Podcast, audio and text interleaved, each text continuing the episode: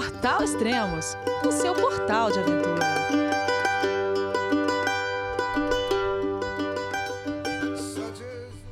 Bom dia, boa tarde, boa noite, bem-vindo a Extremos, seu podcast de aventura. Esse é o primeiro podcast da cicloviagem To Bike Travel, com a Luíno e a Karina.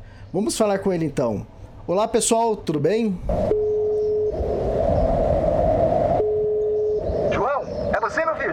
Alô, pai. Consegui. Eu tô no cume do Everest. Eu vi, meu filho. Te acompanhei o tempo todo pela sua página Spot.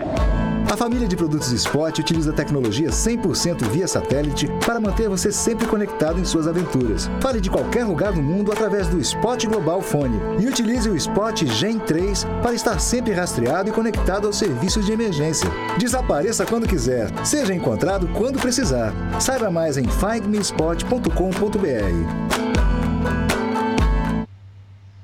Oi, Elias. Oiê! Olá pessoal, tudo bem? Ó, oh, legal tudo bem, ter vocês aqui, estreando o podcast com vocês.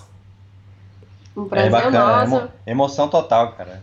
Eu que escuto ah, podcast é? dos extremos há muitos anos, nossa, fazer parte da família extremos é bom. Ah, ah legal. Há quanto, há quanto tempo você escuta o podcast? Ah, cara, eu acho que desde 2014. Nossa, na época Caramba. que ainda era o pessoal da Dioká na estrada, do. Uhum. Eu escutei o do Arthur Simões, o Guilherme Cavalari também. Eu escutei acho que todos os podcasts dos treinos, praticamente. Ah, que show, cara. E vem cá, onde vocês estão? Bom, agora a gente tá na cidade de Taiping, que fica na Malásia. Pô, vocês estão longe pra caramba. Ah, é longe de casa, há mais de uma semana. falar, falar em casa e esse sotaque, de onde vocês são? Se apresentem. Hum, sim. É, a gente é da Paraíba, João Pessoa, os dois. Meu nome é Karina, tenho 28 anos. E eu, meu nome é Aluino, eu tenho 39 anos. E, bom, para explicar ao pessoal porque que a gente não mora no, no Brasil, né? A gente não mora no Brasil, a gente mora no Canadá hoje e na cidade de Windsor, que fica na, na província de Ontário. Fica ali do lado do, da cidade de Detroit, nos Estados Unidos. É a cidade de fronteira, né? Uma cidade pequena. E em 2010 eu resolvi sair do Brasil, não estava tão, tão satisfeito com algumas coisas e Imigrou. imigrei para o Canadá nove anos, é, dez anos, quase 10 anos atrás, 2010. É. E a Karina, a gente já se conhecia desde João Pessoa, né? Antes de eu vir, vir morar no Canadá. E só que a gente nunca teve nada. Só que em 2016, quando eu fui passar umas férias lá, a gente ficou junto. É. E aí eu fiz, o, fiz uma pergunta, eu disse, e aí, tá afim de morar no Canadá não? É porque a gente não queria namorar à distância, então a, aí ele fez essa proposta que a gente teria que casar pra ir morar no Canadá. E foi tudo muito. Cara, eu jurava que era dizer não, velho. Eu não falo, não falava português, né? Estudando ainda. É, foi difícil, eu desisti de tudo, mas foi. Pois é. E aí a Karina veio morar comigo em 2018. Então faz dois anos que ela saiu de João Pessoa para morar comigo no Canadá. Desses dois anos, é, cinco meses a gente tá fora do Canadá, né? Porque a gente tá na viagem já. Exato. Ah, o Aluíno já tá há mais tempo no Canadá. Como foi a para você morar no Canadá? Ou estar morando no Canadá, Karina?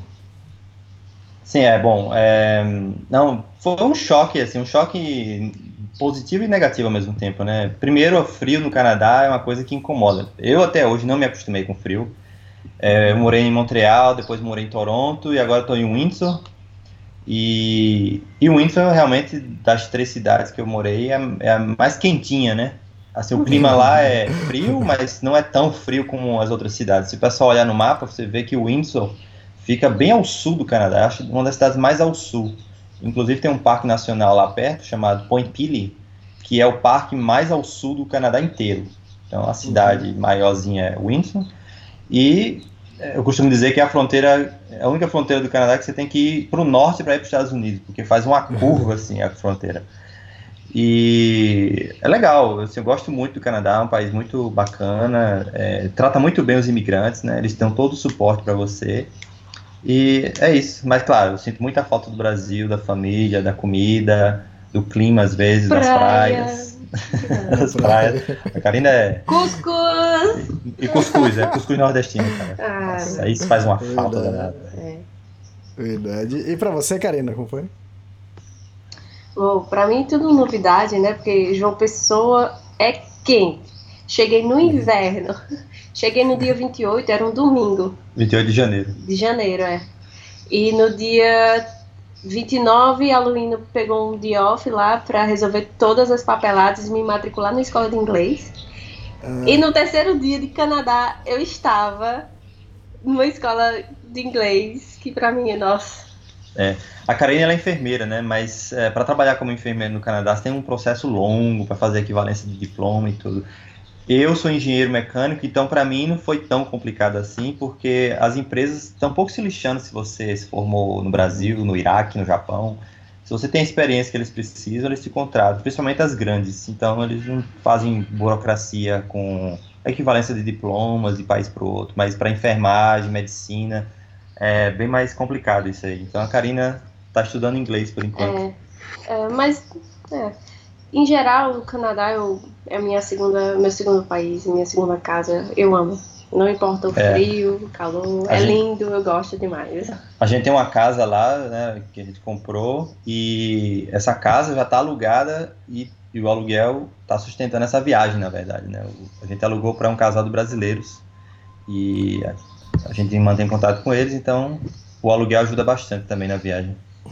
Ah, falando nisso, e como surgiu a ideia da viagem? E quando vocês começaram? Bem, eu já tenho um histórico de, de é, bicicleta, né? Eu gosto muito de pedalar, sempre pedalei na- no Brasil, quando morava na Bahia, um tempo que eu morei na Bahia, competia também. E eu comecei a seguir as pessoas que usavam a bicicleta para fazer tudo, né? Para se deslocar na cidade. E aí eu vi alguns blogs de pessoas que tinham viajado, né? Pessoas que viajaram nos anos 90 ainda. E aí eu comecei a seguir essas pessoas, aí eu vi que não era tão difícil assim, que não era tão complicado e principalmente nem tão caro assim. Né? Eu achava que o, ia ser muito caro viajar de bicicleta, mas não.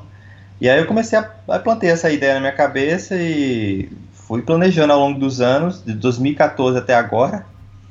E, bom, a ideia era viajar sozinho, né? Mas aí a- Uhum. eu casei com a Karina, aí depois do casamento eu falei, né? Depois que casou, né? Eu falei, ó, eu tenho esse sonho aí de viajar o mundo de bicicleta e topa. Ela não. E eu nem sabia o que era cicloturismo, cicloviagem. É, a Luína que me falou e eu falei, nossa, sério, pô, viagem de bicicleta. Quando foi a última vez que você pedalou também? Ah, eu tinha seis anos de idade. aí, eu- aí ele tinha uma bicicleta velha. Eu posso falar a palavra feia aqui? Pode. Não não teve Eu problema. apeli... Ele tinha uma bicicleta lá no subsolo, lá na casa dele, velha. Eu chamei, batizei de rapariga, porque ela veio de todo mundo. Todo mundo passava de mão em mão Todo e era velha. mão. Então, eu apelidei ela de rapariga. E foi aí que eu comecei a treinar. Porque a Lina disse, ó, vamos ter que treinar. E ele me colocava ali, ó, assiste esses vídeos, vamos ouvir um podcast.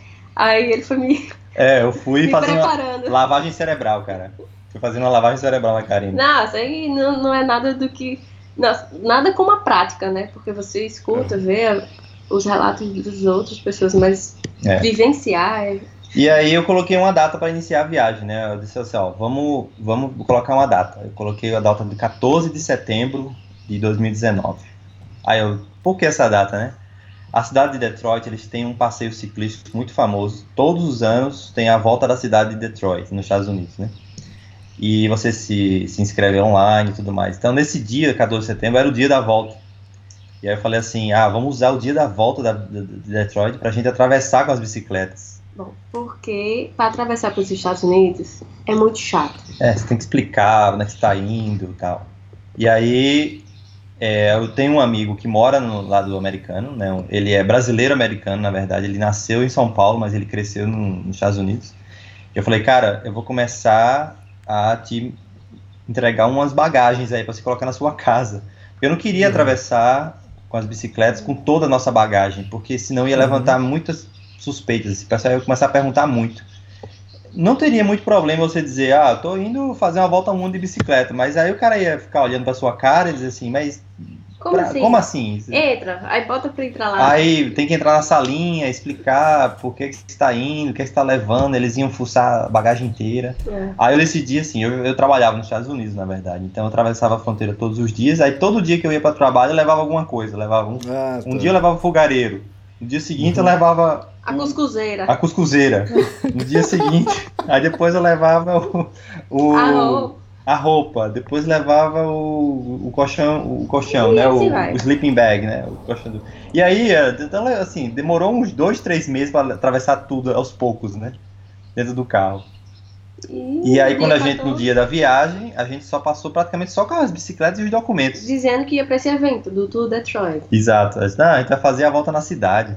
Mas mentira, a gente ia fazer a volta ao mundo. É, A gente começou de Detroit. Exato. E aí, pronto, aí começou a viagem no dia 14 de setembro de 2019.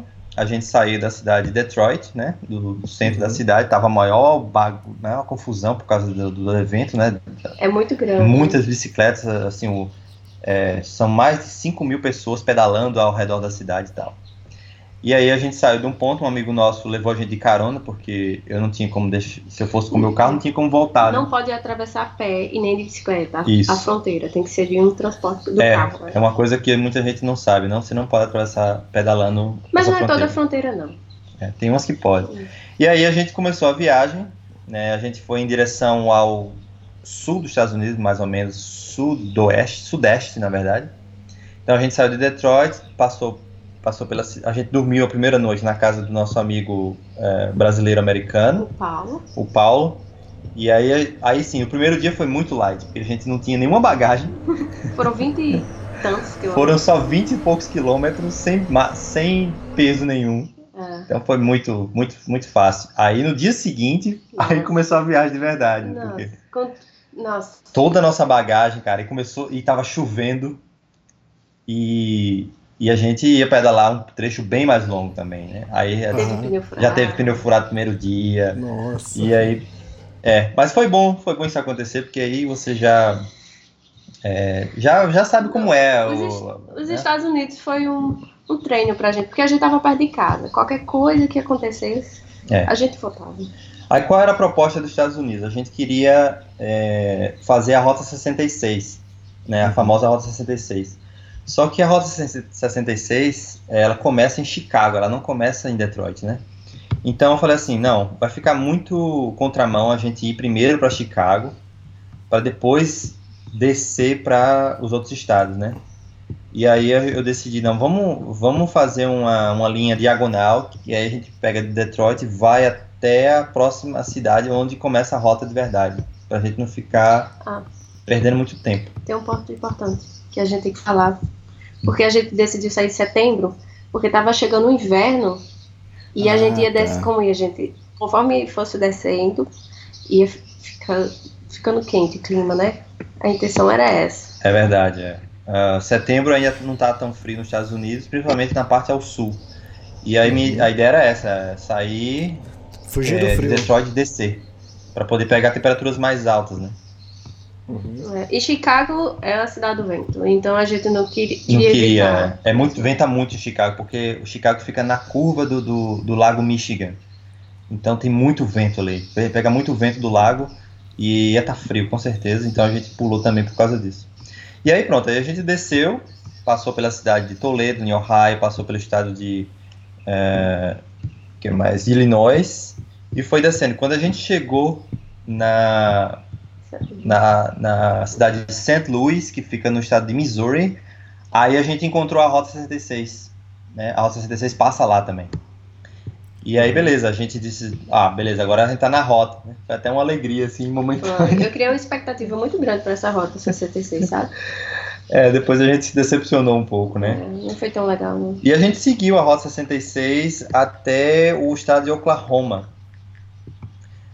É, quando a gente chegou no, cidade- no estado de Oklahoma, é, o, o tempo virou. Apesar da gente estar um pouco mais para baixo nos Estados Unidos, assim, não estava ao sul, mas também não estava ao norte, estava no meio ali. Mas o tempo virou, ficou muito muito ruim de pedalar. É, a gente não estava tão preparado assim para climas frios com a roupa não muito mais quente, né? Até porque eu não Uhum. esperava pegar temperaturas baixas. Tá. nessa época lá. E aí a gente tomou uma decisão, a gente falou assim, ó, tá muito frio, a, a- a previsão do tempo tava dizendo que a gente ia passar 10 dias com chuva gelada e temperaturas abaixo, quase abaixo de zero. E muito vento. E muito vento, muito vento contra e gelado. Então, a gente ia passar 10 dias passando frio mesmo, assim. E o lugar que a gente tava não tinha como acampar, não tinha é, warm shower, couchsurf. Era É. uma cidade duas horas depois da cidade grande de Oklahoma City. E E aí a gente. difícil. É, foi difícil. A gente tomou a decisão. A gente já tava dois dias já no hotel. Então tava, esperando tava o tempo ficando. passar. Esperando o tempo melhorar, mas não ia melhorar. E a gente tomou uma decisão. Disse, ó, a rota 66 já tava chato pra gente, assim. A gente imaginava que ia ser bem mais interessante, mas a rota 66 ela, ela tá muito abandonada, assim. O pessoal fez muito sucesso nos anos 60, 70, por aí. Mas depois que vieram as interestaduais, né, que o, o, o presidente da época colocou as rodovias interestaduais, ela ficou muito abandonada. Então todos os coffee shops, né, os cafés, os, Diner. os diners, né, o pessoal, lugar que tomar café da manhã e tudo, eles fecharam porque não tinha mais cliente. Então é, todo mundo não tinha mais movimento. E aí ficou muito abandonado, ficou muito vazio, assim. Então, quem faz a Rota 66 é mais por uma coisa pessoal mesmo, não é porque vai ver coisas maravilhosas. Tem Mais alguns nostalgia. museus, assim, mas É mais nostalgia. é, é mais um sentimento de Assim, nostalgia. se você for de moto, de carro, mas de bicicleta não mesmo. É, tem a gente encontrou gente lá fazendo a rota de moto, de Harley Davidson, de, de carro, mas, cara, é muita. É, é só rodovia sem nada pra ver. Aí você chega num café, lá depois de cento e tantos quilômetros, aí toma um café e continua. Aí vem um museuzinho, aí mostra algumas fotos do, da rota, de como era antigamente. Mas de bicicleta fica muito dispendioso, fica muito cansativo e não estava valendo a pena. Então a gente decidiu pular esse trecho. A gente saiu da cidade de Oklahoma City, pegou um ônibus e foi até o estado do Arizona, na cidade de Phoenix. E aí melhorou. Assim, a gente, primeiro, a temperatura estava bem mais agradável, estava assim em torno de 25 graus, mais ou menos. Nossa, gente. Tinha, Muito tinha legal. muito mexicano. A gente sentia em casa, eles É. são tão acolhedores. Tinha muito, tem muito mexicano nessa área, então assim, eh, você vê uma cultura um pouco mais latina também. É. E aí a gente saiu da cidade de Phoenix e começou a ir em direção à, à Califórnia, né, até a costa oeste. E aí a gente atravessou o deserto do Arizona. E eu acho que vale a pena falar dos- de alguns perrengues que a gente passou também. Então, a gente teve um trecho lá no deserto que a gente disse, ó, vamos pegar um atalho aqui Ah, não, gente. Vou Ah. pegar um atalho aqui que a gente vai chegar mais rápido, né? Aí a Karina falou, tá bom. Não, a Luína é desses, né? De atalho. A gente, depois desse dia eu disse, olha, não vamos pegar mais atalho. Já deu. Realmente o caminho era mais curto, só que a, a, a estrada era uma estrada assim de, de rípio, de pedra, e que passava, eu acho que só 4x4. No início, ok. Foi chão de, de terra batida, ok. Mas chegando mais na frente, era areia Era, era fofa. terra, era pista de areia. Nosso pneu, na Parecia verdade. praia. Nosso, nosso pneu, ele não é tão, tão largo assim. É um pneu 42, se não me engano. E aí a, a bicicleta enterrava mesmo na areia, sabe? A gente não conseguia pedalar. Esse foi o primeiro dia de bicicleta no deserto. A gente tava só com quatro garrafinhas de um litro de água. É, tá com pouca e água. eu disse a Luína, vamos levar água. extra." Não, a gente vai ficar bem. É o erro, outro erro aí. Não levar água pro Eu deserto. imaginava, assim, nessa, nessa região, Elias, tem, tem muitos cactos. Aqueles cactos que você vê em, em desenho animado, Ai, sabe? gente. Aqueles cactos do, Sim. do Papaléguas. Aham. E eu imaginava já cortando a faca, pegar a faca assim, cortar o cactus e colocar a garrafa embaixo pra encher de água. O lampião e a Maria Bonita, pronto. Não é muito, não é bem assim não, cara. O cactus. Não, não. Olha, o deserto é muito, seco. quente. Não tinha uma sombra pra gente se refrescar. É, não tinha não. tinha. E aí o que aconteceu? A gente é, tava muito, empurrando muito a bicicleta nessa na areia.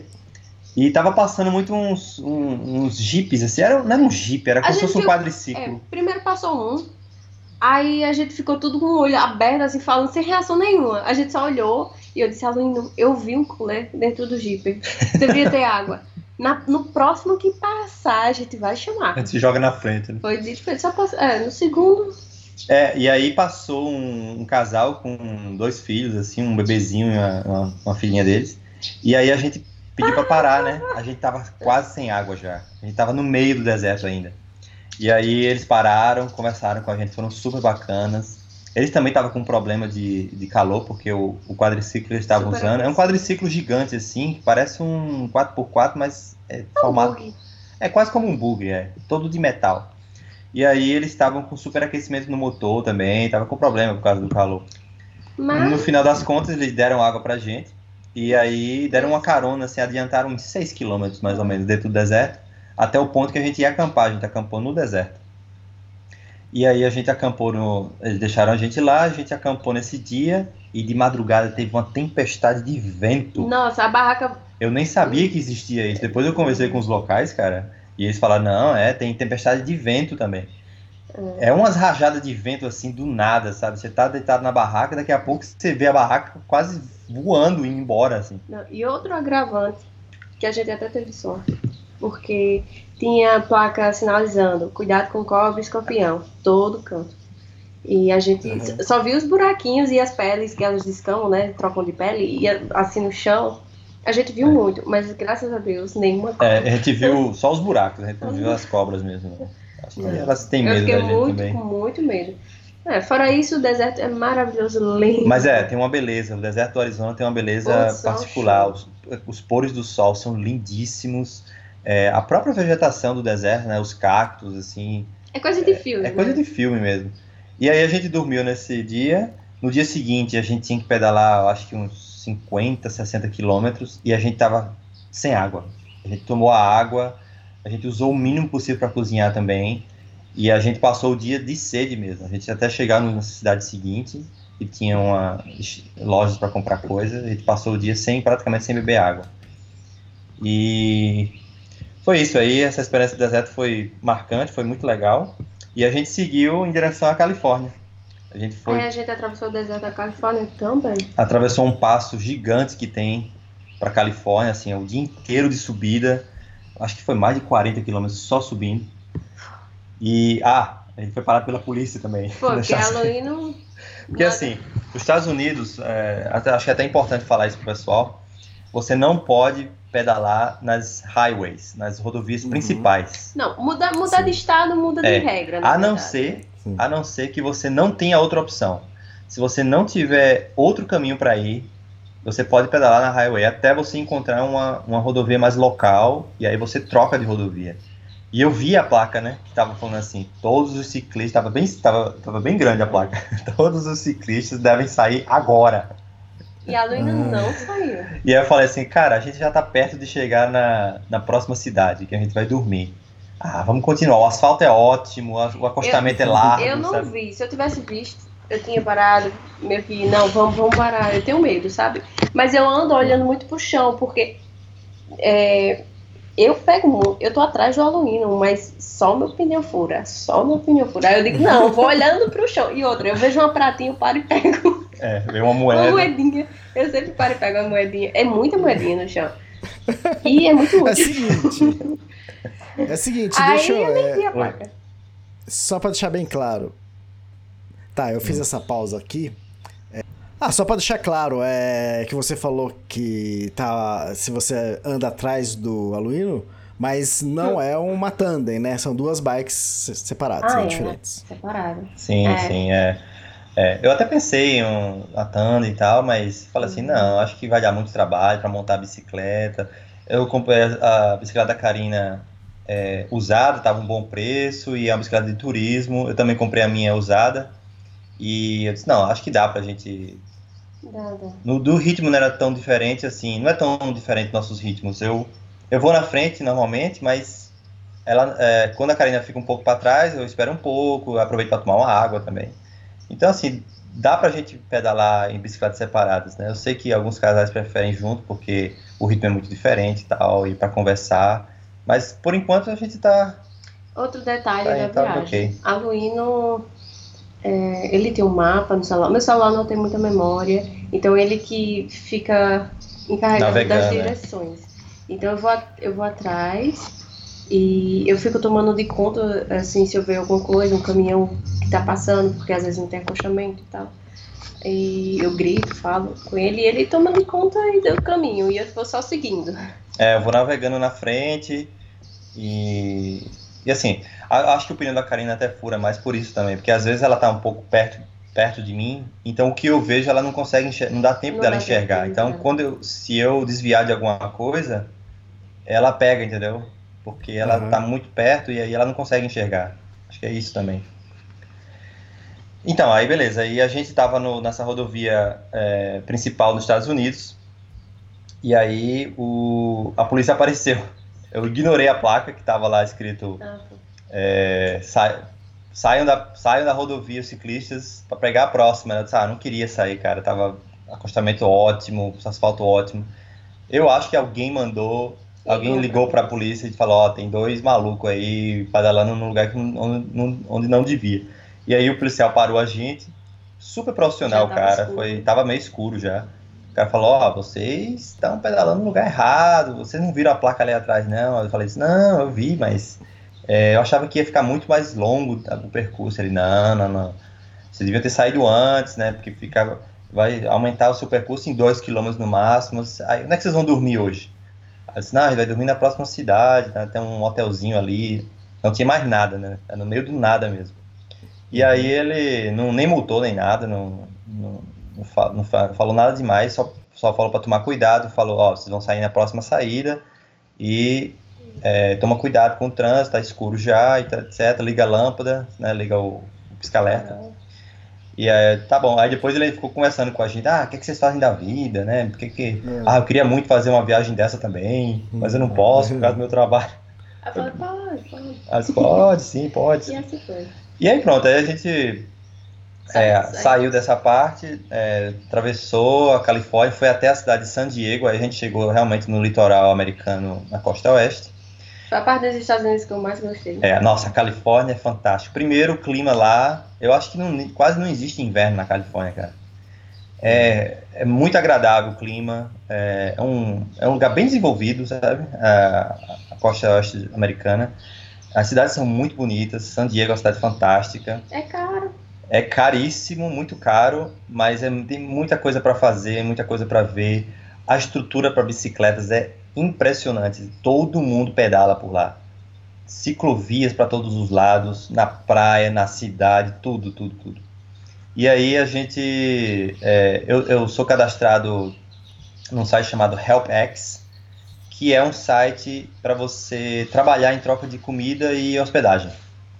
Uhum. E aí a gente Foi o nosso primeiro helper. é, foi a nossa primeira experiência de Hellpacks. O Hellpacks é parecido com o Workaway e o, aquele UFIN também, de fazendas orgânicas, né? E aí eu mandei um request, um, um pedido para uma, uma americana que estava precisando de pessoas para fazer um trabalhos na área de construção civil, assim. Então ela queria gente para carregar metralha, para pintar, pintar a casa, para limpar essas coisas. Aí eu disse, ah, vamos tentar, né? A gente pode ficar um tempo em San Diego, que é uma cidade bacana. E aí eu mandei o pedido para ela e ela aceitou. Ela disse, sim, sim, eu realmente estou precisando de gente para pintar uma casa, tá? Se vocês puderem, sim. Aí a gente marcou o dia, tal. A gente foi para lá onde ela estava e nossa, Elias, foi muito legal.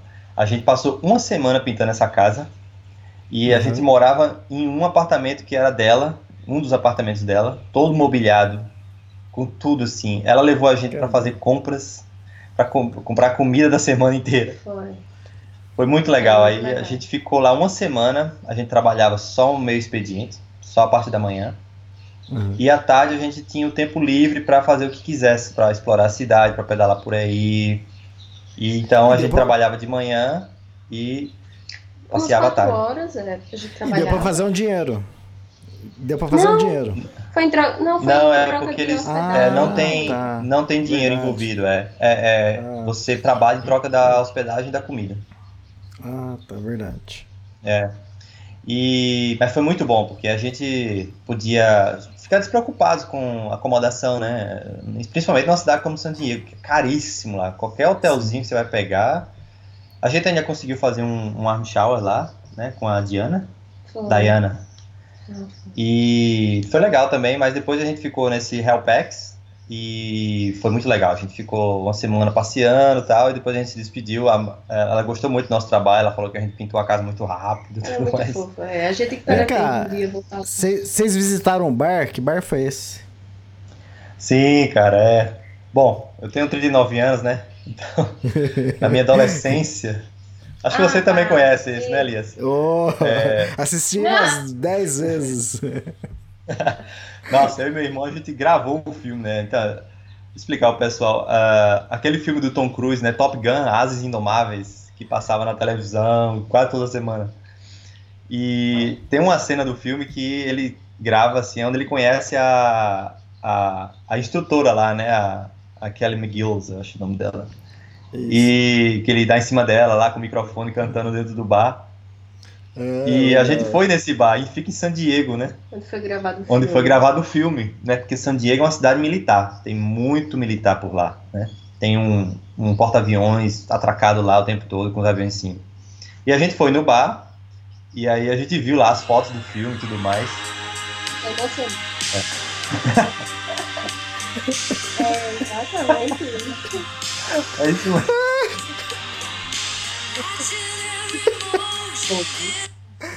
Momentos de amor. É isso mesmo, cara.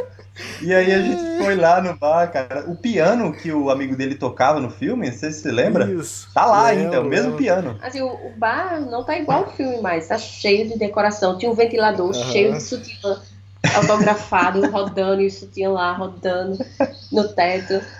É. E é, É, descaracterizou, decorado, é. descaracterizou um pouco do, do filme, né? Porque hoje ele tá com cara de, de um café, assim. É um lugar que o pessoal Tá. vai mais pra comer e não pra Mas é. beber. o piano, a vitrola e muitas fotos dos artistas estavam lá. Isso, é aquela vitrola que ele usou pra tu- colocar moedinha lá pra co- tocar a música, né? Do, que, ele, que não é essa música, né? É outra música. Uhum. E tá tudo lá ainda. Então a gente tirei bastante foto, tudo, né? Ah, eu falei pro meu irmão, ele me falou, não acredito, cara. Meu irmão também era super fã. É bacana. E aí, beleza, a gente Ah, saiu de. Falando, falando nisso, dia 25 de junho agora, 2020, estreia Top Gun 2. Será que vai dar o mesmo buzz? Será que vai dar o mesmo auê? Será, hein, cara? Olha, eu não sei. É, assim, se o roteiro for bom, porque assim, tudo depende muito do roteiro, né? Se for um bom roteiro, eu acho que acho que vale, sim. Acho que A, a vai ser atriz legal. que faz par romântico não vai estar. É, parece que ela não vai estar lá, né? A, a é atriz. Não, vai ser só o Tom não. Cruise com, Hum. é, com, outras pessoas. Bom, aí seguindo a viagem, a gente saiu de San Diego e a gente foi subindo a costa oeste, né? Então, em direção a Los Angeles. E aí a gente subiu, foi até a cidade de Los Angeles, que era Parada. é, a última parada dos Estados Unidos. A gente já tinha comprado passagem para Nova Zelândia. Então a gente ia sair de Los Angeles e voar até Auckland, na Nova Tá, Zelândia, então, que é a maior mas cidade. é, por que esse salto? Por- e por que Nova Zelândia? Tão longe assim. A ideia. ahn, assim, eu já tinha lido sobre a Nova Zelândia há um tempo. né, eu queria muito conhecer as belezas naturais da Nova Zelândia. Queria muito fazer os, ah, alguns esportes radicais. Que não vou. que não rolou. Vai explicar por quê.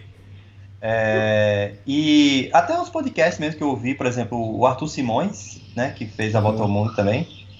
É, eu estudei o podcast dele aí, que você fez com ele, e ele contou da Nova Zelândia. Eu li o livro dele, né, o, o, o Mundo ao Lado, e ele falou da Nova Zelândia e tal, falou que era difícil pedalar, mas que era muito bonito e tudo mais. E eu já tinha pesquisado sobre a Nova Zelândia antes, né, e o que me atraía mais era realmente a parte dos esportes e das belezas naturais. Então, acho que foi isso. Aí eu falei pra Karina, é, vamos lá ver. É um país totalmente diferente, assim, do, do que a gente tá acostumado, né? Não é tão conhecido assim pelas pessoas. O pessoal pensa na Nova Zelândia só em relação aos esportes mesmo. Mas tem muita coisa bacana lá. E acho que foi isso, acho que foi isso que atraiu mais. É, eu queria muito conhecer um país da Oceania, saber Uhum. como é que é viver numa ilha, assim, no meio do oceano também. E aí a gente decidiu ir pra lá, a gente comprou a passagem de Los Angeles para Auckland. Sim, ah, antes de falar da Nova Zelândia, eu queria um, um balanço geral aí do, do, do que foi os Estados Unidos, que a gente gostou muito. A gente teve muita oportunidade de, de acampamento selvagem, não tivemos problema. Com o Amichal, a gente sempre teve muita sorte. Ah, isso é verdade. Conhecemos muitas pessoas legais. É. E, no geral, É, os Estados Unidos foi, foi bacana. Assim, a Rota 66 não foi o que a gente esperava ficou, a Mas- viagem ficou mais com cara de viagem quando a gente chegou no, no Arizona. Arizona. É, mas realmente, as pessoas, os americanos são muito simpáticos, eles são bacanas. Warm showers, tudo, couchsurfing. E é isso. Então o balanço dos Estados Unidos foi bom. É só a rota que a gente escolheu que não A foi tão interessante opções, assim. opções de comida barata. Ó, É. é, McDonald's, É, McDonald's. McDonald's, é, Walmart, e, é, Wi-Fi grátis, a gente parava muito. É, é, e, e nos Estados Unidos, cara, tem sempre uma opção mais barata pra você, sabe? Por exemplo, se você Sim. quiser comer muito caro, você pode comer. Mas se você quiser comer barato, você vai num, num- numa loja de R$1,99, né? O equivalente, né? Que é, as coisas custam um dólar, Dólar dois dólares. O próprio McDonald's tem uns, uns, umas refeições de 2 dólares, 3. Então, assim, dá pra você economizar, não precisa você gastar tanto assim. A acomodação é que é mais cara, com certeza. Então, se você conseguir um Couchsurfing Warm Shower, você não gasta muito com comida. Se você souber é, comprar, entendeu? Aí o balanço geral foi isso. É, foi legal. Os Estados Unidos foi bom. Então, Foi um é, trem é, você falou da, da Route 66, né? A Route 66, e que não é. não tá- hoje em dia não tá tão interessante. Eu não sei se você leu o livro On the Road, do Jack Kerouac, é, Pé na Não, Estrada. não li. Eu já ouvi falar, mas não li, não. É, Então, foi um livro muito interessante que, na verdade, foi da onde surgiu a geração beat, né? Onde alavancou os hips, né? E, e todo mundo leu o livro e todo mundo queria cruzar os Estados Unidos de um lado para o outro. Então, é, naquela época, e a maior sensação era essa. E Ah. depois esse filme foi produzido por um, por um diretor brasileiro. Cara, mas eu posso. Eu vou falar isso, mas é capaz de apanhar de, de alguns ouvintes, né? Apaixonados pelo livro. Mas hoje em dia, cara, o livro é tipo assim. O que eles fizeram na época foi é, revolucionário, né? É, O cara cruzar, acho que ele cruzou três vezes os Estados Unidos. E, cara, Uhum. mas hoje em dia isso é tão comum, tão fácil, que, tipo, o livro. Não tem mais graça, ca- né? É, exatamente. Qualquer um, qualquer adolescente aí faz o que eles fizeram, entende? Então. Isso, é. é, Exato, mas pra cara, época- Você tem que ver assim. É, você tem que ver o contexto da época, né? Por exemplo, a Rota 66 com certeza deve ter sido uma sensação. A gente viu Uhum. algumas fotos históricas né, em alguns lugares lá que as pessoas assim faziam uma festa mesmo assim por causa da rota, sabe? Aí tinha um lugar que você chegava, tem as pessoas vestidas a caráter, com as, É. uns vestidos, as mulheres com uns vestidos, é, aqueles vestidos rodados, grandes, tudo, é, vendendo fruta, vendendo tudo, assim. Mas hoje em dia não é mais assim, né? Isso foi há muito tempo atrás, né? Muita, já não é mais o que era É, e antes. também assim, tem gosto pra tudo. Não foi o nosso gosto. É, sim, a Sim, gente tem encontrou um casal, a gente encontrou um casal de brasileiros que estava fazendo a, a 66 de moto. E eles fizeram a Rota 66 em, sei lá, uma semana. Eles, Eles atravessaram o país inteiro em uma semana de moto. Então pra Sim, ele era, era legal, porque eles paravam pra curtir o lugar e tudo, tirar umas fotos e já ir pra próxima cidade no, duas horas depois já chegava em outra cidade, entendeu? A gente não, a gente passava o dia inteiro na, vendo nada, só pista, Uhum. pista, entendeu? Só rodovia. Então é outro tipo de, de visão também. Né? Tem a época e tem A um gente tipo, um modo. coisa interessante. né? É. Então não foi tão legal Então, assim, não. Mas... É, só deixar um, um aviso, pessoal, é, sobre o livro. Quem tiver interesse, Aham. leia o livro, que é legal, é, é legal sim o livro. É, tem uma parte que começa a ficar um pouco enjoativa, mas o livro é bem interessante é, e vale a pena. Foi um livro que marcou a época. E eu estou escrevendo agora o meu terceiro livro. E o primeiro capítulo do, do meu livro eu faço uma homenagem a Jack Kerouac, ao estilo de, de escrita dele. On the Então, road. é- On the road, né? On the road. Isso, exatamente. E quando, foi, quando ele foi escrito, Elias? Qual foi a, a- o que Ah, ano ele foi pare- escrito? Parece que ele escreveu, parece que no final dos anos 40, início dos anos 50, mas, mas só foi lançado acho que próximo dos anos 60, algo assim. E foi, foi essa geração hippie, entende? E é, é isso que é interessante. Eu falo assim, ah, o livro ou a história não é tão assim hoje em dia, mas o livro criou uma geração hippie, entende? Imagina você escrever É. um livro e criar uma geração de Nossa, que segue é, o muito seu estilo. Então é, é fantástico isso. Nossa, é, muito Sim, interessante. sim. E o, assim, Mas também imagina a gente que. ficou um trecho, né? A gente não fez o início ao fim. É, a gente também não fez a rota toda, né? Agora sim, esse livro deve ser muito legal porque você vai ter uma visão do que que era Isso. os Estados Unidos naquela época, né, cara? Uhum. É uma referência. Como deve ser um, um resgate histórico muito, muito legal. É.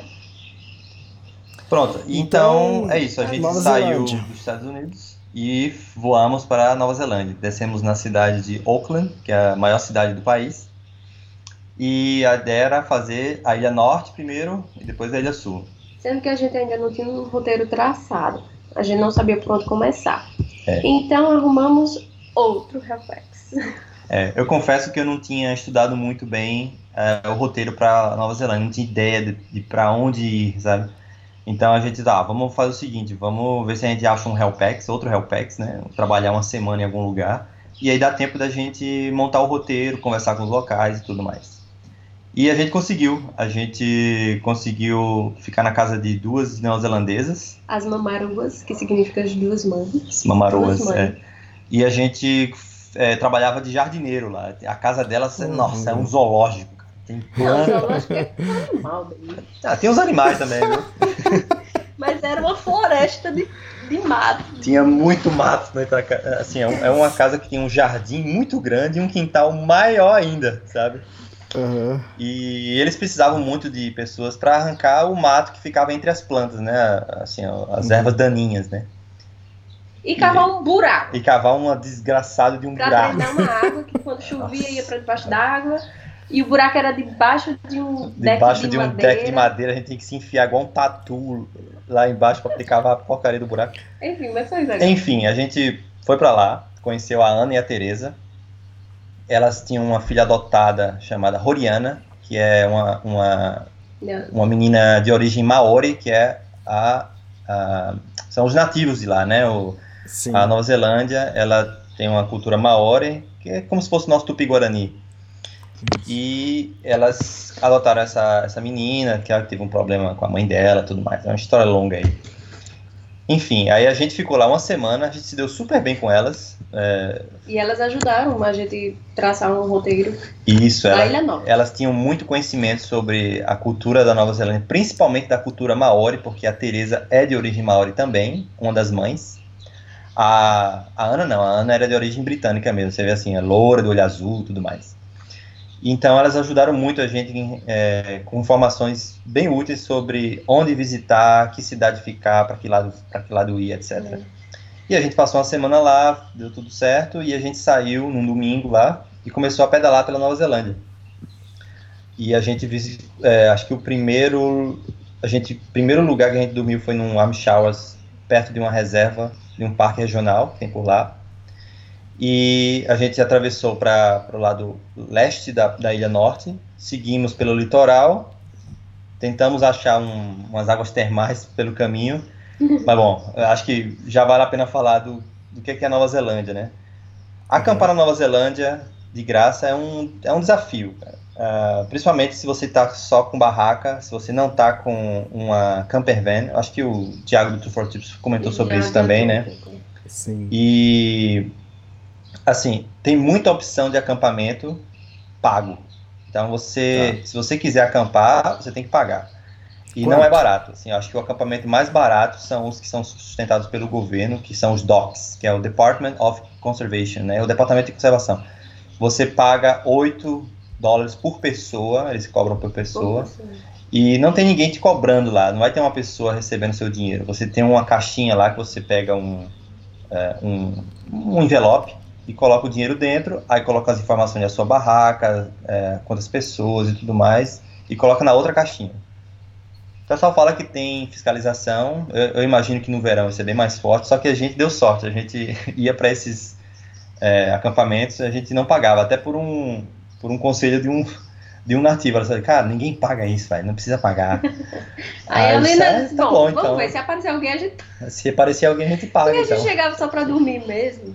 É. Então a gente ia eh, procurando os acampamentos gratuitos. Quando a gente achava. Tem uns que são realmente gratuitos, né? A gente conseguiu achar alguns gratuitos. E aí, quando a gente chegava num dock desse, né, no- do governo, a gente olhava para um lado para o outro, não tinha ninguém. Ah, vamos colocar a barraca aí, se aparecer alguém, a gente fala que não viu a, a placa nem nada. E a gente acampou, sei lá, umas cinco vezes, seis vezes é, na campanha do governo e a gente não pagou nenhuma vez e ninguém veio multar nem nada disso. É, A gente não- deu sorte. É, no- no- quando foi a Ilha Norte, a, a gente teve mais opções. É, ah, ah, sim, é uma coisa que vale, vale falar. A ilha norte da Nova Zelândia ela é bem mais urbanizada do que a ilha sul. A ilha É. sul ela é bem mais selvagem.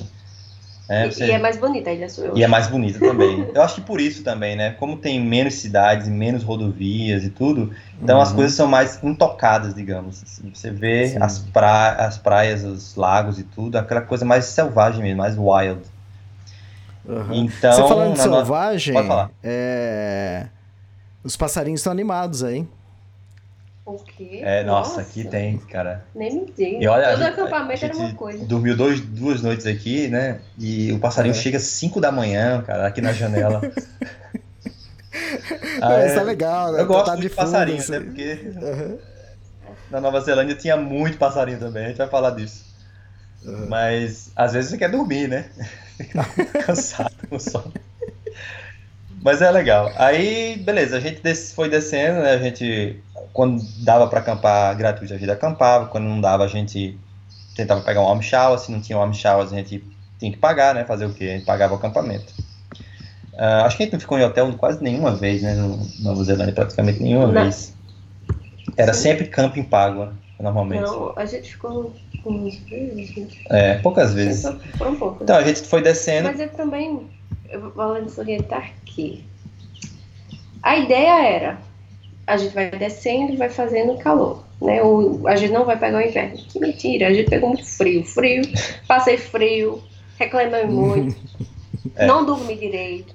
É, Não. bom, uma particularidade da Nova Zelândia, cara, é que ela está muito susceptível ao que acontece nos oceanos. Então, é um pedaço de terra no meio da, daquele mundo de água. Então, qualquer coisa que acontece no, no Oceano Pacífico, é, no Oceano Índico ali, é, acontece na Nova Zelândia, porque é tão pequeno que cobre tudo, assim. É, se tem uma tempestade, praticamente vai pegar o país inteiro, entendeu? É, não dá para você escapar muito. Então, assim, eles costumam dizer que você tem quatro estações do ano no mesmo dia. E a gente pegou, cara. A gente teve um dia, olha, nossa senhora, um Cara. dia que a gente. Mas, é, vamos falar a verdade, a gente escuta isso quase em, todos os países, né? Em São Paulo você escuta isso, em Londres você escuta isso, Ah, no é. Canadá. Mas João Pessoa não, velho. João Pessoa- pensou? Aqui na Malásia também não sei não, não tem não. Aqui na É Malásia também não, cara. Calor. Olha, João, João Pessoa, assim, ó, se fizer 26 graus é frio. O povo tá de gorro. 26 graus já é inverno rigoroso, né? Não, assim. Aqui, por exemplo, a gente se sente até meio em casa aqui na Malásia, porque João Pessoa é muito quente também, úmido, e quando chove, assim, chove uma hora, duas horas forte e para. Aqui na Malásia é meio assim, a gente vai chegar lá ainda, mas na Nova Zelândia não, cara. Na Nova Zelândia a gente pegou um dia que começou chovendo, eu acho. Começou chovendo e, e depois começou começou a, a fazer um, um vento e parou de chover, aí fez um vento fenomenal, assim, forte, forte. Depois abriu o solão, aí ficou quente, a gente até tirou a roupa, assim, tirou uma camada de roupa. Uma camada. E Ah, depois- fala que a gente tirou a roupa aí. E depois. e depois esfriou a noite. Cara, assim, era frio, calor, chuva, vento, sol, tudo no mesmo dia. Certo, assim, todo dia é uma, uma coisa diferente. Mas tanto nos Estados Unidos quanto na Nova Zelândia a gente pegou muito frio. Só no final, para sair da Nova Zelândia, que começou a, a fazer mais calor. Um pouco mais calor. Agora sim, a gente também chegou lá, não foi no verão ainda, né? A gente chegou no final do- da primavera, então variava muito a temperatura mesmo. É. É bom. E, e por isso também que não tinha muita fiscalização nos acampamentos, porque também não tinha muito. É. Eu acho que o Thiago e a- Flávia deram um pouco mais de azar nesse sentido por causa disso, porque eu acho que a, a agora. fiscalização começou mais forte agora, né? Que o verão está mais forte. Então, aí a gente passou, é, foi descendo. é, quando a gente chegou na cidade de Tauaranga, que fica na Ilha Norte ainda, a gente tava saindo da cidade, já tinha pedalado assim uns 10 km, a gente ouviu falar do, do vulcão que entrou em erupção. Né? Da White Land. White, White Island. Island. É. E a gente, a Itauranga é uma das cidades que está mais próxima do vulcão na, no continente, né? E a gente olhou assim, cara, que coisa, a gente acabou de sair da cidade, o pessoal falou Ah. que dava para ver a, a fumaça do, do vulcão Caramba. é, É, foi subindo, triste, foi foi triste. triste, Tinha um casal de brasileiros que tinha acabado de sair de lá, tava indo para lá, parece. E aí eles re- retornaram no barco porque tinha entrado em erupção, é, foi bem. Minha mãe ficou desesperada, cara. Ah, todo Onde é que vocês estão? Pelo amor de Deus! As- não, não, tá tudo bem, mãe. A gente tá longe do vulcão. As- Não, vou embora desse país e tal. E assim vai. Qualquer pretexto ele vai embora. É, aí a gente passou pela cidade de Rotorua, que é uma cidade que fica de lado de um lago, tem muita atividade termal, muita atividade Ah, achei geotérmica. legal, achei muito legal essa parte. Nossa, cara, um cheiro de enxofre, cara. Você vai andando na rua, você vê de longe um- umas Uma fumacinhas assim saindo do chão. saindo do chão. Aí quando você chega perto, você escuta a zoada d'água borbulhando. É, cara. Eles cercam, E- e- assim, porque é perigoso, né? As E o cheiro de pessoas- ovo podre. Cheiro de ovo podre, cara. Cheiro de Ah. ovo podre. A gente chegava perto, assim, e tinha um cercadinho, assim, nas partes que. pra proteger as pessoas, né? Tem criança que vai- pode achar aquele bonitinho e colocar a mão, né? Mas a água É. sai a 99, 100 graus de temperatura, é borbulhando mesmo, assim, entrando em ebulição. E a gente chegou a tomar um banho de água termal natural, né? Que era. Até isso eles cobram, né? Tem uns lugares que eles fazem umas piscinas assim, pra pegar água geotérmica e cobram pra isso também. É pra achar alguma coisa pra fazer de gra- graça, assim. É, você tem que garimpar um pouco, você É. tem que procurar bastante. E a gente achou alguns, alguns lugares que dava para tomar banho de água termal sem ter que pagar. Mas assim, a água tem uma cor um pouco. parece suja, né? Mas é, é- é mais Hum. por causa do- dos elementos químicos que tem na água também. Então ela fica com uma cor meio alaranjada às vezes, né? Meio, meio laranja, meio marrom. Mas não é sujeira, é por causa dos, dos elementos, das substâncias que estão ali, né? Hum. E o pessoal nos acampamentos que tem aí piscina termal, eles fazem um tratamento, assim, não de. Eles não colocam químicos, mas eles meio que dão uma filtragem. Eles fazem uma filtragem para a água ficar um pouco mais transparente. E aí você fica lá dentro da piscina a 40, 42 graus. Eles controlam a temperatura também, eles misturam com água fria e tudo mais. É bem interessante isso. E aí a gente seguiu, né, descendo a Ilha Norte, passou pelo maior lago do país, que é o Lago Taupo. Né, a gente foi procurando Amchal para ficar e tudo mais. Na cidade de Turangue, a gente encontrou uma família de brasileiros dentro do supermercado. Engraçado, é uma galera, acho que era do sul de São Paulo, Estavam procurando carne pra fazer churrasco. Né? Nossa, aí a gente rezando para que eles Convidar. chamassem a gente, velho. Cham- Convidassem para comer churrasco. Não rolou churrasco. Não rolou o churrasco. a gente comeu sardinha com, com, com miojo. Nossa, assim, é visivelmente que a Luísa perdeu mais, mais, mais peso, assim. Sim, no início é. da viagem era muito miojo com, com sardinha e atum. Aí depois arroz, aí comecei a colocar umas frutas e verduras porque tava ruim demais a, a qualidade de comida da gente. E a gente perdeu muito peso, a Luísa mais, eu acho. É, eu perdi uns 12 quilos. A Karine deve ter perdido uns 5, Sim, 6 sim. quilos.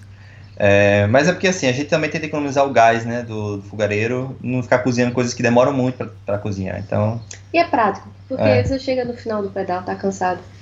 Ah, é, você faz a paciência. sardinha já tá pronto, só faz esquentar, o, o miojo Miojo. fica pronto em dois minutos. Sim. Aí eu chego agora aqui na balada só com macarrão. Eu disse, não, não quero mais miojo, não. É. Nessa altura do, da viagem, a gente estava em contato com o Daniel Nogueira, que está Ah, fazendo é, a Teararoa. A gente tentou. E a gente tentou encontrar com ele, falou, ó, onde é que você tá, cara? Ele disse, não, eu tô em tal cidade, tudo. A gente tava um pouco mais pra frente, eu disse, ah, vamos dar uma, tentar dar uma atrasada. Mas infelizmente a gente não conseguiu encontrar com ele. É, a gente passou de lado do, do, da, da- do, da- do vulcão mais famoso lá, que é o Tongariro. É, o Daniel, ele atravessou realmente o vulcão, ele passou por Isso, cima, né? é. Ele foi até lá em cima. E a gente não, a gente passou pelo lado ali, não dava pra ir de bicicleta, é, um, é, um, é uma coisa, é bem, bem difícil a trilha para chegar lá. Uhum. E, e aí a gente continuou descendo, foi até, deixa eu ver aqui. Vocês Ah, encontraram com esse- o Thiago a Flávia. Sim, é, isso foi na Ilha Sul. Foi na Ilha Sul, é. Então, assim, continuando na Ilha Norte, a gente desceu até a, até a capital é, Wellington, né? Uhum. Não tem muita coisa interessante no caminho, a gente ficou em vários camping pago e tudo mais. É, a gente tinha que estocar comida, assim, sabe? Para um ou dois dias, porque era difícil encontrar um supermercado para a gente comprar uma comida barata, acessível, porque É. Nova Zelândia foi caro Esse é, um, gente. esse é um ponto importante para o pessoal que quer fazer é, pedalar pela Nova Zelândia. Você tem que programar bem sua comida, porque tem cidades, cara, que não tem quase nada para comprar. Assim. Tem uma posto de gasolina com uma loja de conveniência, tudo muito É caro. muito E eles não têm uma comida, não é comida de verdade, assim, eles têm uns snacks, assim, uns lanches e tudo mais. Então, É. às vezes você pode ficar dois, três dias sem encontrar um supermercado. Então, isso, É é- isso pode acontecer. Sim, aí o Wellington, Aí de Wellington a gente pegou a balsa, né? O, o- sim, a balsa, né? É um um ferry. puta navio É o, é o seguinte, é, quando a gente estava em Wellington, era Natal. Foi difícil de achar um host. Hum. E- mas a gente conseguiu, um casal jovem. Eles hospedaram a gente. Véspera de Natal, não foi? Foi véspera de Sim, Natal. foi um pessoal da Inglaterra. E alguém tinha alertado pra gente, eu não sei se foi a, a Mário e o Felipe, alguém alertou pra gente pra gente reservar o, o ticket do barco. É, com antecedência. Ah, não, foi um dos hosts. Foi um dos Foi um dos hosts, é, aquele senhorzinho lá da, de, de Carliston. É, Fala assim, ó, compra a passagem para atravessar para Ilha Sul com antecedência, porque é mais barato e nessa época do ano tem muita gente atravessando. Então é bom vocês comprarem logo, porque vocês podem ficar sem, sem atravessar no dia que vocês querem. aí foi por pouco, viu? Foi, por pouco. sofrido. A gente pegou um dos últimos, eh, últimos lugares no, no, no, no ferry boat E caro. e caríssimo, cara. Tem dois Hum. ferry boats que atravessam da Ilha Norte para Ilha Sul. Eu não vou lembrar o nome agora, mas tem, tem dois. E aí um é mais caro que o outro. Não sei porquê, deve ter alguma coisa a mais tudo mais. Então, o que era mais barato já estava lotado, não tinha mais vaga. A gente tinha que sair da casa que a gente estava, a gente não ia ficar mais tempo lá com o nosso Amchal. E aí a gente comprou mais caro, custou 80 dólares por pessoa, mais 15 dólares da bicicleta para cada um. Então, assim, somando tudo, deu 190 dólares tudo, com as Pra bicicletas, para atravessar. É caro, cara, é muito caro. É caro, mas a paisagem é linda, é uns três horas, É. assim, atravessando. Dá quase umas três horas de atra- travessia, você passa por umas ilhas, assim, quando tá chegando na Ilha Sul. É É, lindíssimo, lindo, lindíssimo. É a, é a hora que você tem para bater ba- bastante foto. E aí, quando a gente atravessou pra Ilha Sul, a gente ficou na casa de um casal de brasileiros. Que engraçado, interessante. Explica aí, É, tem um seguidor da gente, o Roberto. Roberto. E ele, ele é brasileiro, Mas mora no Japão. mas mora no Japão, de origem, tem origem japonesa. E ele, a- e ele atravessou é, a, no- a Ilha Sul em oito dias. Não, Ilha Norte. Foi, foi, Foi. Ah, foi a Ilha, é, foi a Ilha Ilha, Norte. Norte. porque o casa foi oito dias que ele ia no casamento da irmã. A irmã dele não, não tá inclusa em Couchsurf, nada. Sendo que ele seguindo a gente, ele viu que a gente tava indo atravessar. Aí ele ofereceu a casa da irmã. Ele disse, ah, vou falar pra minha irmã. Foi engraçado Eu que eu falei assim, cara, fala com sua irmã primeiro, de oferecer a casa dela, velho. É, foi dia 24 de dezembro. Ou Foi. 25? Foi dia 25. 25, eu acho. Foi É, foi no 25, Natal mesmo, Foi no assim. Natal mesmo. A gente não tinha onde ficar, aí ele falou com a irmã dele, aí ela falou, não, sim, pode vir pra cá, tal. É um casal brasileiro, o cara é cozinheiro e ela tá cuidando da, da, neném, Da da neném, neném que que tava nasceu. com neném dois meses. E foi muito legal, a gente passou lá um dia com eles, conversou bastante e tal. E a gente seguiu, começou a Sul.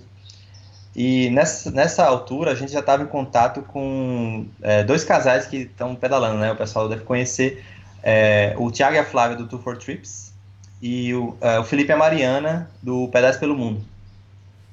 É, o- o Felipe e a Mariana já estavam estão morando na Nova Zelândia, estão trabalhando lá na cidade de Rifton. E a gente estava torcendo para eles convidarem a gente para ir para lá, né? Eu queria muito encontrar com um brasileiro que pedala, né? Porque assim, quando você encontra ciclista no caminho é legal, mas quando você encontra um ciclista brasileiro, cara, aí é especial, é porque você compartilha mais, você conversa mais, entendeu? Então é, um- é uma coisa muito bacana. né? A gente não tinha encontrado nenhum brasileiro pedalando ainda na, na viagem.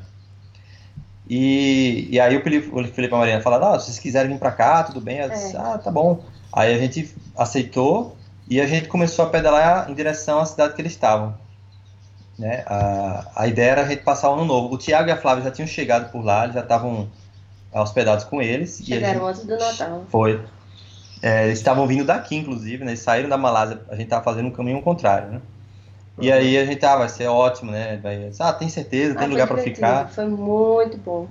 Foi, a gente foi pedalando e a gente encontrou com eles na cidade de Rifton, né? Passamos o, Foi muito especial. A passamos gente- o ano novo lá. Eles são muito bacanas. O Felipe e a Mariana são fantásticos, o Thiago e a Flávia também. Aí conhecemos outro casal que a, que foi a o Kleber e a Lucimara, Yeah. que moram em em Rifton também. Eles não pedalam, mas eles, eles são amigos do Felipe e da Mariana, moram lá. Então o Rifton é uma cidade bem pequenininha e, e, e É.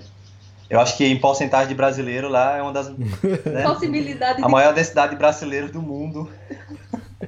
Se você fizer o cálculo proporcional. né? Assim. E então, a gente ficou lá com eles, é, foi super divertido, a gente passou ano novo juntos e tudo mais. O Thiago e o Felipe me deram muitas dicas, né? Todo mundo, a Flávia e a Mariana também me deram muitas dicas, deram muita dica pra gente sobre a viagem em si, né? O que fazer. Como o Thiago e a Flávia tinham acabado de chegar do Sudeste Asiático, eles deram muitas dicas pra gente sobre como pedalar por aqui, o que fazer, o que comer, etc, etc. Então foi muito legal mesmo passar esse tempo com eles lá. Então, aí a gente saiu da cidade de Rifton e a gente saiu acompanhado com o Thiago e a Flávia. né? A gente ia para a mesma direção. Eh, a nossa, nossa viagem na Nova Zelândia acabou na cidade de Christchurch. Então, assim, ia, ser- ia chegar um ponto que a gente ia ter que se separar, porque o Thiago e a Flávia eles queriam descer, né? Eles iam para o sul. E a gente ia para o leste do, da, da, da Ilha Sul, para a cidade de Christchurch, que era onde a gente tinha que pegar o nosso avião para Malásia. E a gente acho que ficou uns três dias pedalando junto, três ou quatro, não sei. E quando a gente chegou na cidade de Greymouth, a gente se separou. A gente ficou num. Foi uns três dias. A gente chegou na cidade de Greymouth, ficou no Amshau juntos lá. E foi até aí que o Thiago teve que comprar outra câmera, porque a câmera dele estragou. E aí, Pra falar É, nisso, é, gente teve- roubaram, roubaram o cuscuz de vocês? Ah, foi, nossa, gente. cara. Esse acampamento, quando a gente fala, tem que salvar din- é, dinheiro, tem que salvar comida Comida vale ouro. é, pra viagem. Então, nesse dia a gente já tava com pouca comida. E a sorte é que Flavinha tem um estoque muito grande de arroz. E arroz. Nossa, admiro muito Flavinha. Beijo, Flavinha. Você é uma guerreira. E ela me deu forças, ela e a Mari, porque eu pensei que eu tinha mi- minhas coisas assim particulares que eu não tava gostando da viagem, mas eu acho que é normal, porque a gente compartilhou um pouco, assim, sabe? Mas nesse dia do acampamento, é, eu- eu- a gente tava arrumando as barracas, eu coloquei um tarpezinho assim no chão, coloquei as coisas da cozinha e o cuscuz, gente. O cuscuz. Ah, a gente ama cuscuz, mas aquele cuscuz era um macoquinho, né? É, não é o Então, cuscuz do Brasil, é um cuscuz genérico que é, vende por aqui em caixinha. A gente foi tomar banho e tudo mais. É. Aí, de repente, o, o Tiago comenta: Gente, tem alguém fazendo alguma coisa ali, estão escutando uma zoada. E era uma- eles bicando a caixa. Tem que explicar qual é o animal. Ueca. Ah, é. Então, aqui, na- na- aqui não, lá na Nova Zelândia tem um, um- uma ave aí, é, chama de galinha, né? Mas é um chamado Weka. A Weka, cara, é, é- ela é muito folgada, né? Ela não tem vergonha, não tem medo de você. ela chega perto, se ela vê comida, ela vai chegando devagarinho ali. Pronto. Se você não fizer nada, ela vai É. chegando mais perto até pegar sua comida.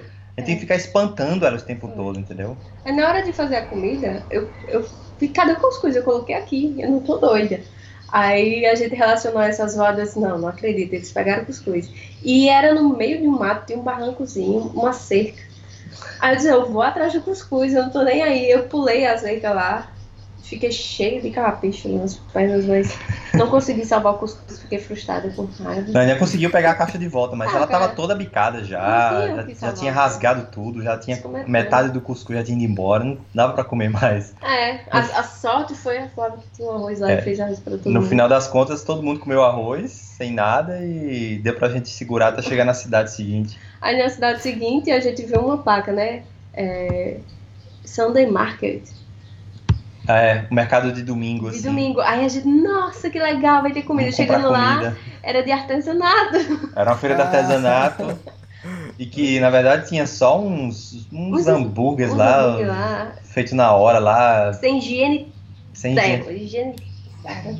Caríssimo, inclusive. Um disse, ah, tiozinho cara, lá fritando os hambúrgueres. Aí ele, ele, ele ficava encarregado de pegar o dinheiro e de fazer o hambúrguer. E ele não usava luva. E a, debaixo da unha tava preta.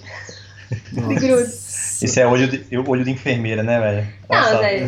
Bom, enfim, não fez mal, né? Eu acho que depois nessa viagem a gente É. tava tudo e a gente tava com uma fome. Tava com muita fome, tava chovendo também. Tava sem supermercado do lado. E eu falei assim, Aluíne, eu tô. Eu bato na porta da casa de qualquer pessoa, eu peço pra comprar a comida deles. Eu tava nesse ponto. Eu vou bater na porta da casa de alguém e pedir pra comprar comida deles. É, Porque é não uma, tem mercado. é uma coisa. Na Ilha Sul, isso eu acho que é mais evidente. É, assim, essa. É, é- é meio inóspito mesmo, sabe? Você, às vezes, só tem uma rodovia pra chegar nos lugares, aí no meio não tem nada, cara. Só tem natureza mesmo. Riacho. Água não falta. Se você quiser beber água, tem à vontade. Você pega água Mas, dos, assim, dos riachos. É, dos- mas se for perto dos de lagos. fazenda, não, não é. É, os, os nativos falam que é bom você não tomar água que está perto de uma fazenda, porque os animais fazem as necessidades ali perto, então pode ter É, alguma bactéria. Várias- Mas se você estiver no meio do mato mesmo, assim, nenhuma fazenda por perto, é seguro. Você pode tomar água do rio, pode tomar água da riacho, é água cristalina, limpíssima, muito limpo. O país é muito limpo. Então, aí a gente continuou, continuou, desceu depois desse episódio da, da galinha ladrona aí. A gente foi até a cidade de Greymouth e lá a gente se despediu do Tiago e da Flávia, né? É, eles seguiram para o sul e a gente é, foi em direção ao leste, que a gente ia para Christchurch. A parada final. E aí, quando a gente acampou no, no meio do, do, de um passo, tem um passo chamado Arthur Pass, é Ah, o passo nosso Arthur. segundo pass. Nossa, cara, esse foi um, eu passei um perrengue porque Ah. eu comi alguma coisa que não fez bem, né, alguma comida.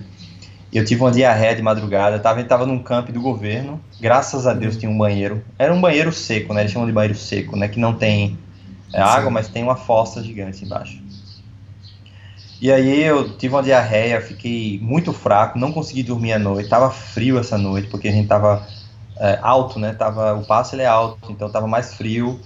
No dia seguinte eu pedalei muito devagar. Tava, acho que uma pessoa caminhando passaria de mim. É, sabe? foi um dia subindo. É. Tava, é, a gente já não tava mais com o nosso isolante térmico há um bom tempo. Tava, a- estamos ainda. É, nosso isolante estragou, sleep tava bag todo mesmo. furado e a gente tava dormindo no chão mesmo, E passando frio. passando frio. Ah, lembrei agora do, do papagaio. Quando a gente. Kia. O Kia. É, lá em cima, lá na montanha, tem um papagaio específico daquela região, o Kia.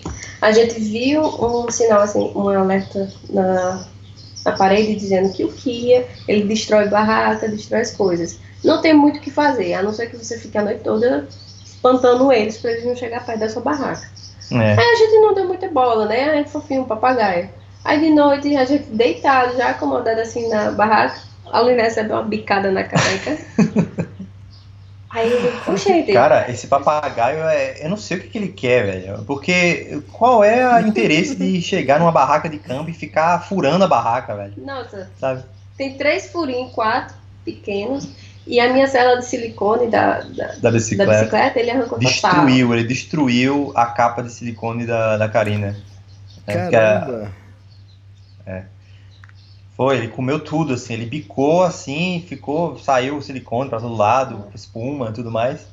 E de madrugada, você tava dormindo assim, eu, eu, eu tenho 1,80m, então assim, eu, eu tomo uma barraca inteira, né, da, da, da extensão. A minha cabeça fica encostando ali no, no canto da barraca. Daqui a pouco eu senti a bicada assim no- na cabeça. E, e era o papagaio. Aí eles colocam um aviso lá, ó, não, não maltratem o papagaio. É, deixa as coisas longe. É, Mas e ele como você vai tá deixar no- longe, cara? Você tá- Ele só tá na montanha lá, mas... É, é um papagaio de montanha, né? Ele tá ameaçado de extinção e tudo mais. Então a gente ele não pode é fazer. Ele é lindo. Não pode jogar nenhuma pedra nele. Ele é colorido, né? Mas enfim, sobrevivemos. É, Ele é colorido, verde, amarelo, meio, meio vermelho também, não é isso? É, É. é. Eu acho que esse que, que atacou nossa barraca, ele, Ele era era mais, verdoso, mais assim. bem verdinho, Verdinho. né? É. É. É, Não chega a ser como o nosso, não, mas tem umas Assim, cores. toda vez que a gente ia acampar, tinha algum bichinho pra perturbar. É, E também tem acampamento que tem rato, sabe? tem. Ah, e a gente teve problema. Um foi com rato, outro foi com meca, outro foi com Kia. Outro foi com a Muriçoca Soca. A muriçoca. Não, na verdade O é. Sandfly, né? é. O Sandfly é um mosquitinho pretinho, pequenininho, cara. Nossa, que ele inferniza a sua vida, cara. Inferniza, porque ele pica você, aí você mata ele, tudo bem. Mas quando você tá dormindo, aí começa a coçar de novo, sabe? A mesma picada. Não- Não é como a muriçoca que pica você, você coça ali cinco minutos e acabou. não, A é. picada dele fica coçando assim um dia inteiro, assim, do dia, pra, Parecia do dia pro outro, sabe? urtiga. Ai, nossa, é Quanto muito mais chato. coça, aquela coceira gostosa, até arrancar É. o couro. Nossa, eu, eu cocei meu dedo assim, cara, que arranquei o sangue, assim, tava sangrando já meu dedo. Bom, E então corvo? assim, e, mas... e corvo? Vocês, vocês chegaram a encontrar corvo? Porque corvo eu, eu encontrei, acho que no trek do Everest, acho que na Islândia, que também é um pássaro chato. Você falou de acordar de manhã, é cinco e pouco, quase, nem cinco horas ele já vem na janela cantando, cara. E eu não sei se é por causa do filme do Hitchcock, mas não sei, cara. mas cor- corvo não traz bom agouro, cara. Ó, no Canadá tem muito, e nos Estados Unidos também tem. É, na Nova Zelândia, a gente, não sei se a O, gente viu, o acho que, que o que viu. destacava mais, se tinha corvo, tinha, mas o que destacava mais era aqueles branquinhos que, que assim, a gente tava numa, é, em Nelson, lembra? Da praça de alimentação de Nelson. Ah, não é corvo, ali é gaivota. Gaivota. É. Nossa senhora. É, as gaivotas ficam é, procurando comida, as pessoas comem praça pouco. Ah, é desse jeito, é engraçado demais. Cara, elas são gasguitas mesmo, as, as, as gaivotas da Nova Quando eu tava pedalando com pouca comida, eu ficava igual a elas. Gostei da sonoplastia aí. Não, é, a gente tava na cidade de Nelson, aí alguém deixou a comida assim, sobrou comida no prato, e aí a garçonete não vem buscar na mesma hora, a comida fica meio pra- lá em cima da mesa. Cara, juntou Uma umas guerra. 30 gaivotas em cima, e era uma briga assim de quem pegava o pão primeiro, E é sabe? tudo gritando e forte. é tudo sabe? gritando desse jeito. E aí o pão caía no chão, porque ela saía voando, o pão caía no chão, aí depois juntava tudo de novo. Parecia um arrastão, cara. É. E. A Mas, Nova Zelândia foi um país É. dos bichinhos interessantes, sabe? pois é, aí depois desse passo do Arthur Pass, a gente seguiu até a cidade de Christchurch e, e de lá a gente pegou o avião. Só pra fazer um resumo da Nova Zelândia, assim, é um país lindíssimo, limpíssimo, É. com pessoas bacanas e tudo. Tem uma cultura maori muito forte, eles defendem muito a, a cultura deles, os nativos, não, assim, ele, você vê mesmo que o maori está integrado na sociedade, então que tem os, os lugares para eles fazerem a- a- as apresentações artísticas dele, culturais e tudo mais, então é, é bem, eles são bem respeitados no país, sabe, muito bem, muito respeitados. E Conhecemos Ah. bastante pessoas legais. Agora, assim, uns pon- um dos pontos negativos que eu achei é que realmente não é tão fácil assim encontrar lugar para acampar com barraca. É, tem uma fiscalização em cima, principalmente no, no verão. É, é um país caro. é um- eu achei mais caro que os Estados Unidos, porque os Estados Unidos pelo menos tinha um- umas opções baratas, mas na Nova Zelândia não. Na Nova Zelândia é praticamente tudo caro, assim, é, para comer, para dormir e tudo mais. Então, as pessoas têm que ir preparadas para isso. É, se eu for conhecer uma das duas ilhas, qual, qual que você indica? Norte ou sul? Eu indicaria Bom, a Ilha se você for com Sul. dinheiro. eu acho linda, a Ilha Sul é linda. É, Ilha Sul, é, eu acho que as belezas naturais da Ilha Sul são mais numerosas, tem mais, eu acho. E como, e como a Ilha Sul é menos urbanizada, então, se você gosta de natureza mesmo, a Ilha Sul Ah, acho, que é, acho que é melhor. A gente não teve a oportunidade de fazer trilha, mas pra mountain bike tem muita trilha. Isso, né? cara, se você gosta de mountain bike, é o paraíso das mountain bikes. A gente tá pensando Muito em voltar legal. um dia É. só pra fazer trilha de mountain bike, É. assim, uma coisa bem. A gente não conheceu a cidade de Queenstown, que fica mais ao sul ainda, na Ilha Sul, lá embaixo. Não. Dizem que é lindíssima, que ninguém pode perder, a gente perdeu. A praia de Evo- a Evo Tasman também. É, a parte de Ebel Tasman fica na parte norte da Ilha Sul, também a gente gente não não conseguiu fazer. De bicicleta é inviável, porque a trilha não é para bicicleta, é uma trilha que você consegue fazer a pé. Então, assim, você, eh, Elias, que gosta de fazer high, trekking e tudo, seria uma boa opção fazer a, a trilha da, da Ebel Tasman na Ilha Sul, que tem mais ou menos 60 quilômetros, se não me engano. O lugar é lindo. Não é tão grande. Dá para você fazer 60 num dia, dormir por lá e voltar no dia seguinte, uma coisa assim. Ah, legal, interessante. é. E, e Então, daí Sul, vocês foram certeza. Malásia? Daí vocês foram pra Malásia? Sim, daí a gente pegou um avião Sim, aí eu Christchurch. desci no avião porque é, a gente teve um quase não embarca, né? É, n- no aeroporto, a gente não sabia que precisava, é, chegando na, na Malásia, que tinha que ter um comprovante que a gente tinha que ia sair da Malásia. É, na Nova Zelândia eles, Ah. eles pediram isso é. também, assim, a gente já sabia na Nova Zelândia que tem que ter um, um bilhete de saída, então a gente já tinha comprado o bilhete para Malásia quando a gente foi para Nova Zelândia. Aí na, na, na Malásia a gente imaginava que não precisava, né? Ah, na Malásia Sim. não precisa nem de visto para brasileiro, então a gente vai chegar lá, diz, não, vai atravessar o país de bicicleta, depois a gente passa para Tailândia, tudo. Não, mas não. Mas aí a, a- o, o problema foi com a empresa aérea é, da Nova Zelândia. que A gente pegou um avião da, pela Air New Zealand, né, que é a empresa da Nova Zelândia. E eles têm uma política de que não Ah. pode deixar é, passar se não tiver uma saída. Não é nem o governo da, da Malásia que pede isso, é mais é a política da empresa aérea, entendeu? Eles não querem confusão com outro país, então por isso que eles colocam essa, é, eles impõem que você tenha como sair. Aí lá na hora, o aluno meu que é, bucou um hotel na Tailândia pra usar como comprovante que a gente ia sair, sabe? É. Da Malásia. Pois é, eu tive que entrar na internet rapidamente lá, já estava na hora de embarcar e reservei um hotelzinho na Tailândia só para dizer que eu ia estar nesse hotel tal dia. Que tinha... Uhum. Aí eles, eles engoliram como, como um comprovante. Ah, isso aí é suficiente pra gente. Mas, Mas tudo quando a gente chegou na Malásia, cara, ninguém perguntou nada Ah. disso. Ninguém que perguntou se a gente ia sair, quando ia sair. Só disse assim, ah, vocês vão passar quanto tempo aqui? Ah, vou passar, sei lá, dois meses. É. Tá bom.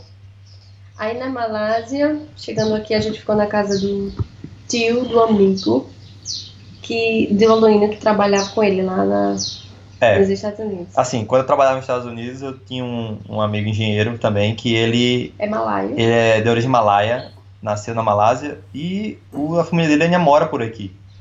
E aí ele entrou em contato com os familiares, tudo, e ele falou com o tio dele, dizendo, ó, meu tio, se vocês quiserem ficar na, na casa do meu tio, tudo bem. Aí, finalmente, o tio dele foi buscar a gente no aeroporto, com as bicicletas, levou pra casa dele, a gente passou três dias lá com ele. Nossa, ele levou a gente O pra cara testar. levou pra comer, levou pra turi- fazer turismo, Olha, foi uma sorte. Eu não fazia ideia do que era Malásia. E, assim, o aeroporto da, de, de Kuala Lumpur não fica em Kuala Lumpur mesmo, fica uns 50 quilômetros para o sul de Kuala Lumpur. Então a gente ficou na casa desse tio por uns três dias e depois a gente pedalou até Kuala Lumpur e a gente ficou na casa de outro malaio que também é do ciclo de amigos do, desse meu amigo do trabalho, né? Ele é melhor amigo do pai dele. Então, A gente apelidou ele de papai. de papai, porque ele virou um pai pra gente, cara. Ele pagava tudo. Ele chegava assim, Nossa. ó, amanhã, de 8 horas, café da manhã, tá certo, tá certo. Aí a gente pensava que ele lavava a gente pra tomar café da manhã e devolvia a gente pra gente andar. Mas não, ele ficava até a hora da janta e pagando tudo. Eu Tudo. tava com vergonha, Nossa. disse, "Menino, pelo amor de Deus. É. E, e a gente ficou de graça numa mansão lá. numa casa grande lá, que é do Poxa. pai do meu amigo que não mora mais lá. Então, assim, ele ia buscar a gente de manhã, a gente tomava café, ele, ah, vocês querem visitar tal lugar? Vamos lá. Aí levava a gente pra, pra visitar um templo, sei lá. Aí disse, ah, tá na hora do almoço, vocês vão, vamos almoçar. Aí pagava o almoço. Ó, vou levar vocês numa montanha que tem aqui perto. Aí levava a gente numa montanha. Ah, Caramba. tá na hora do, da janta, vamos jantar. Aí levava a gente pra jantar. Muito, cara, uma semana assim, velho. Mordomia. Muita mordomia. Nossa, foi uma semana Ah. de rei em Kuala Lumpur. Eu não queria mais ir embora de lá. ele, ele decorava o que a gente gostava. Aí ele já levava a gente nos lugares, ó, traga chocolate pra ela e um pão e um, um rotetelô pra ele. Aí eu disse, papai, sabe dos meus gostos? Ele, ela não gosta de pimenta. Papai!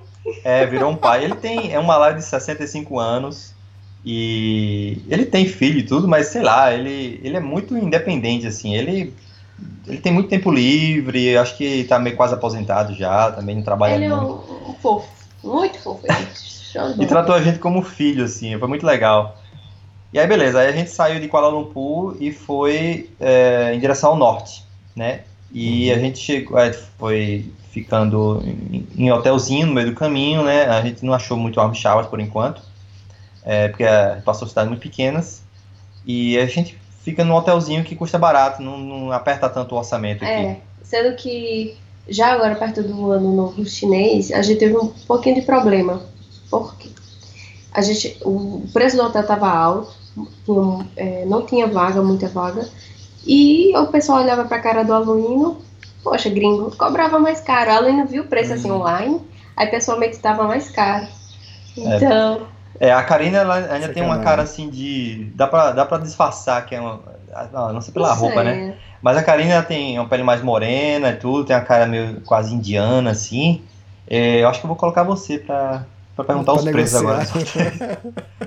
Porque o pessoal di- disse, não, 80 mais taxa 80 de 10. ringgits. É. Aí a Lena, poxa, é a taxa de 10 do gringo otário. É, eu acho que essa taxa que ele fala não tem taxa de nada. Isso aí é a taxa do, do gringo, entendeu? Exato.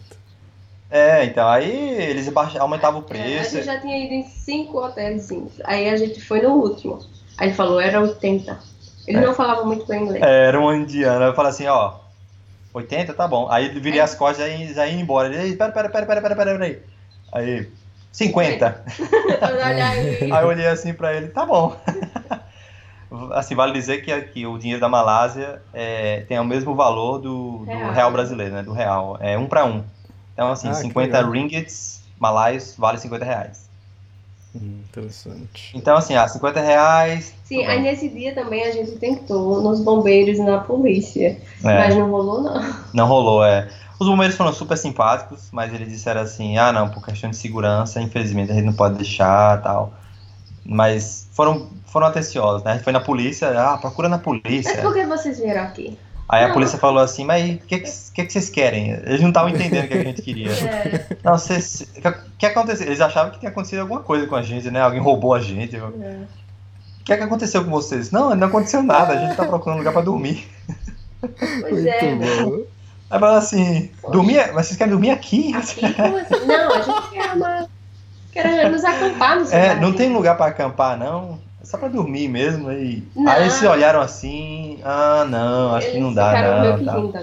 Aí falou assim, começaram a rir, né? Eu disse, não, não, é, procura na cidade seguinte e tal. Eu disse, ah, não, velho.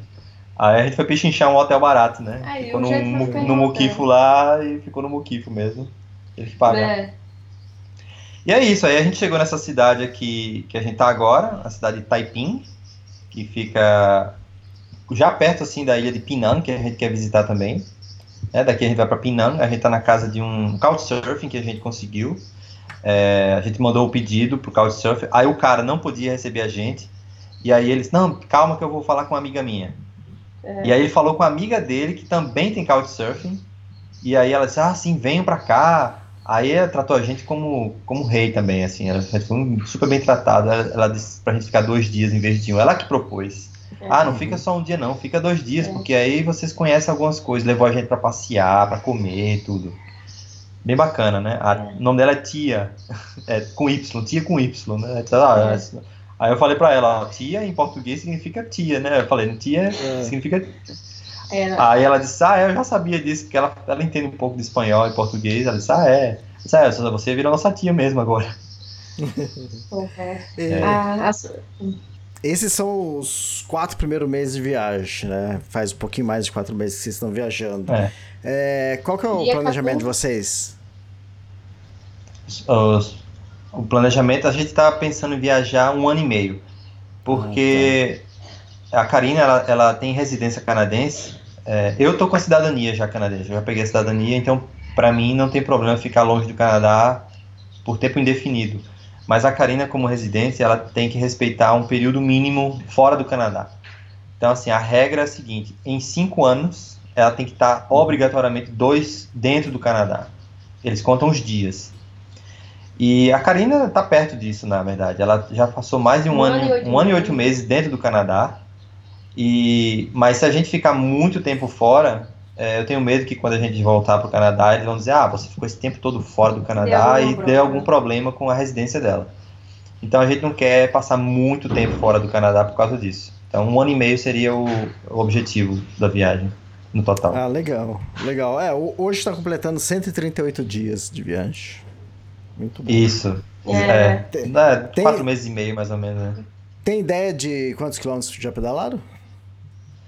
Sim, é, a última vez que eu olhei o odômetro estava 5.480 mais ou menos. Ah, legal, bastante. 5.480 quilômetros, é.